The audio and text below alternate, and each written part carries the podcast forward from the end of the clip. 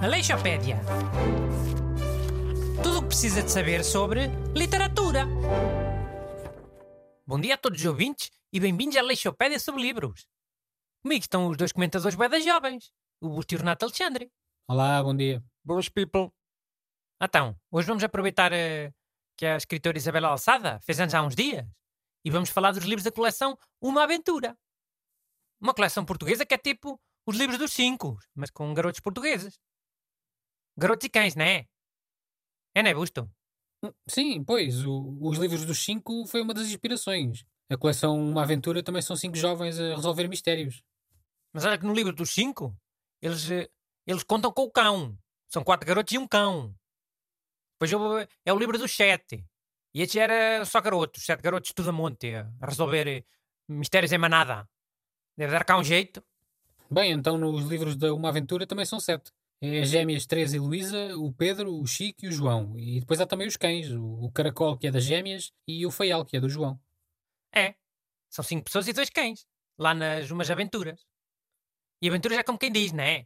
Aquela era, mas é a história de uns garotos que andavam sempre a, a bisbilhotar, a meter o nariz onde não eram chamados.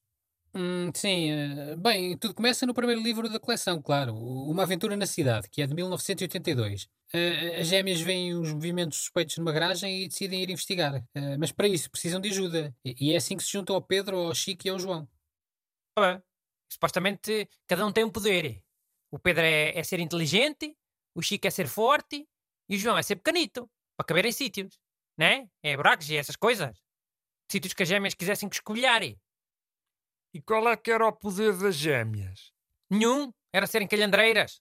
Já disse que as aventuras começavam sempre com as gêmeas a querer bisbilhotar. Sempre ou quase sempre, vá. Mano, mas não estás a ser uma beca machista. Agora só por serem mulheres são bisbilhoteiras. Aí fui eu que escrevi as umas aventuras. Se até foram duas mulheres. Ana Maria Magalhães e Isabel Assada. Vai-te queixar delas, se quiseres, lá, lá no site do Twitter. LOL, mano, eu nem tenho Twitter. Bom, mas continuando, eh, foi aí que tudo começou, com Uma Aventura na Cidade. E desde 1982 já foram editados mais de 60 livros. E ah, mano, eu estava a ver a lista e há aventuras praticamente em todo o lado. Isso foi porque os livros foram logo um sucesso. E eu logo sítios a convidar as escritoras Ana Magalhães e Isabel Assada para ir lá passar umas férias. Pois elas escreviam um livro, Uma Aventura, nesse sítio. E ah, isso promovia o turismo. Óbvio. Olaré. Os garotos depois chateavam muitos pais para irem a esses sítios, porque também queriam ver uma aventura. Por isso é que há uma aventura na Madeira, nos Açores, em Cabo Verde, no Egito, na Escócia, em Espanha, na Amazónia, na Serra da Estrela. Também há uma aventura na biblioteca, e, no comboio, e no supermercado. Não era tudo em sítios desses, eh, mais turísticos. Olha, meu menino, ficas sabendo que a aventura no comboio foi a CP que pagou. Quase certeza. E a supermercado foi uma, uma empresa de supermercados. Epá, mas porquê é que os supermercados haviam de querer lá garotos? Pá, se os garotos passassem aos supermercados, eles iam pedir tudo. O que, o que vissem aos pais.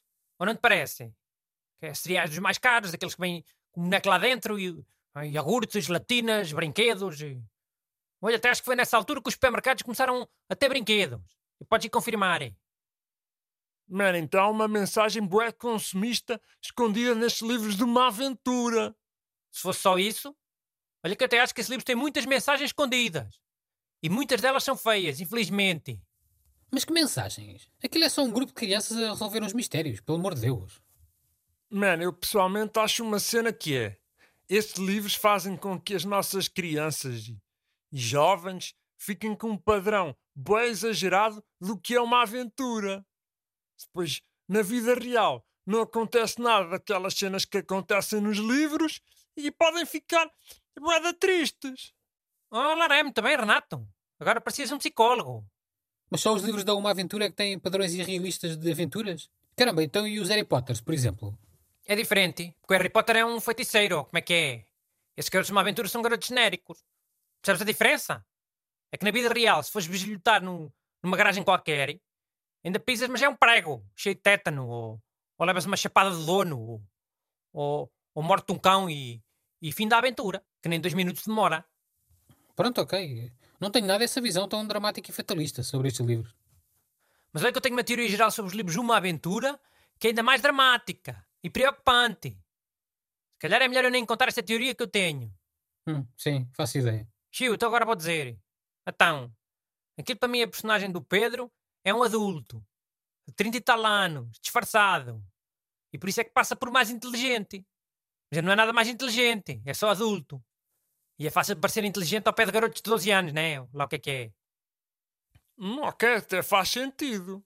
E as outras personagens? As duas personagens são mesmo garotos, mas de várias idades. né? Só que eles ali estão raptados pelo adulto, o Pedro, que anda a fugir à polícia com elas pelo mundo inteiro. Por isso é que eles parecem em tantos sítios diferentes e, têm, e não têm aventuras nenhumas. Aquilo é só a imaginação deles, por causa do, de umas drogas que o Pedro lhes dá ó, para ficarem sossegados. Enfim, há, há bocado iam àqueles sítios todos porque a Ana Maria Magalhães e a Isabel Alçada eram convidadas para passar férias nesses sítios. Agora já é porque o Pedro é um adulto e raptou os outros e anda a fugir da polícia com eles. E quê? Agora não pode haver várias teorias sobre o mesmo livro? É sinal que o livro é bom, ó burro. Aleixopédia. Tudo o que precisa de saber sobre literatura.